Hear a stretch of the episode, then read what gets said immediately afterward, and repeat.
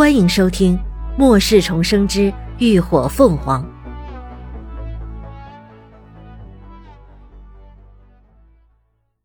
第二百八十九集《辉煌基地》。时间一分一秒的消失，夜色沉了又退。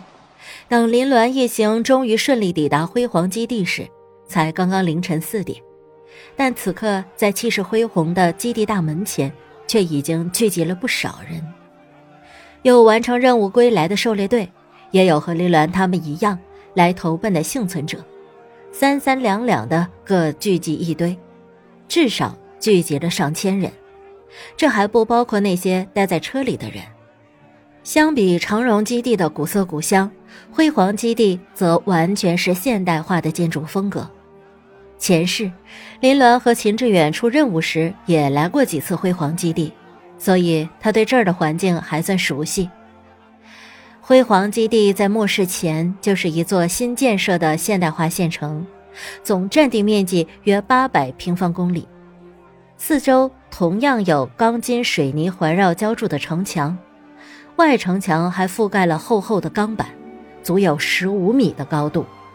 相比长荣基地的古城墙还要高出几米，城内现如今已经收容的幸存者达到三十万，综合规模实力在已知的几大基地当中排行第三。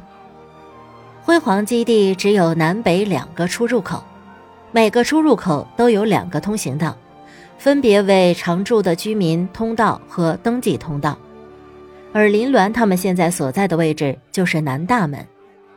大门的开放时间为早晨六点到晚上八点，登记通道则在晚上六点就提前关闭了。在专门的停车区停了车，林鸾他们并没有马上下车。距离大门开放时间还有两个小时，现在的室外温度仍然在三十五摄氏度以上。门前广场上的人又多，去外头蒸桑拿人挤人，还不如在车里吹着空调休息。现在基地的排队登记要人性化的很多，只要提前去专门的窗口登记一下，再领取一个排队号，等到窗口上方的电子显示屏出现对应的号数后，拿着牌号直接去登记室登记就行了，不必再一一的排长龙。一到人多的地方，乐乐和黎静就一改之前在路上的萎靡，自告奋勇的要去领登记号。李牧也一副兴致勃勃的样子，秦志远见他们都要去，也不放心，最后连白毅二人也都跟着下了车，车里就剩下林鸾、高迪和吴一浩，云姨因为这几天身体不舒服，也留在了车上。没有外人在，林鸾直接从空间拿出了些零食出来，让他们边吃边打发时间。高迪从昨晚开始情绪就一直有些低迷。连他平时最喜欢喝的橙汁都无法勾起他的兴致，就那么呆呆地坐在角落里，手里握着魔方转个不停，浑身都散发着没落的气息。林鸾在一旁看着心疼，但也无计可施，毕竟妞妞是他第一个相交的同龄人，意义肯定是不同的。他只能寄希望于时间，希望时间长了，他自己能慢慢的释怀。等秦志远领了号先回来，已经过去了半个多小时，天色也开始放亮。乐乐他们还在外头溜达。领到号牌的是五十八号，意味着排在他们前面的有五十七个队伍。轮到他们登记，怎么也得花上两三个小时。又过了二十多分钟，乐乐他们也终于回来了。此时距离大门开放还有一个小时。哎，三儿，三儿！乐乐一上车就直唤林鸾，小脸上堆满了兴奋。林鸾失笑：“怎么了？你咋咋呼呼的呢？”乐乐一把拉住他的手，迫不及待道：“哎，我告诉你啊，我知道先知现在在哪儿了。”先知？林鸾一愣：“对呀！”乐乐用力的点点头，忽闪的大眼睛里噙满了激动。就是当初在网上发末世帖的那个先知啊，他呀现在就在龙城基地里。不可能！不等林鸾说话，一旁的吴一浩就忍不住先反驳了：“没人比他更了解先知是怎么来的。当初那末世帖还是他亲自编辑传到网上的，怎么现在突然就被人莫名其妙的冒领了？那帖子明明就是我……”他下意识就要说出实情，却被一旁的秦志远眼疾手快的捂住了嘴。“哼，有什么不可能的？”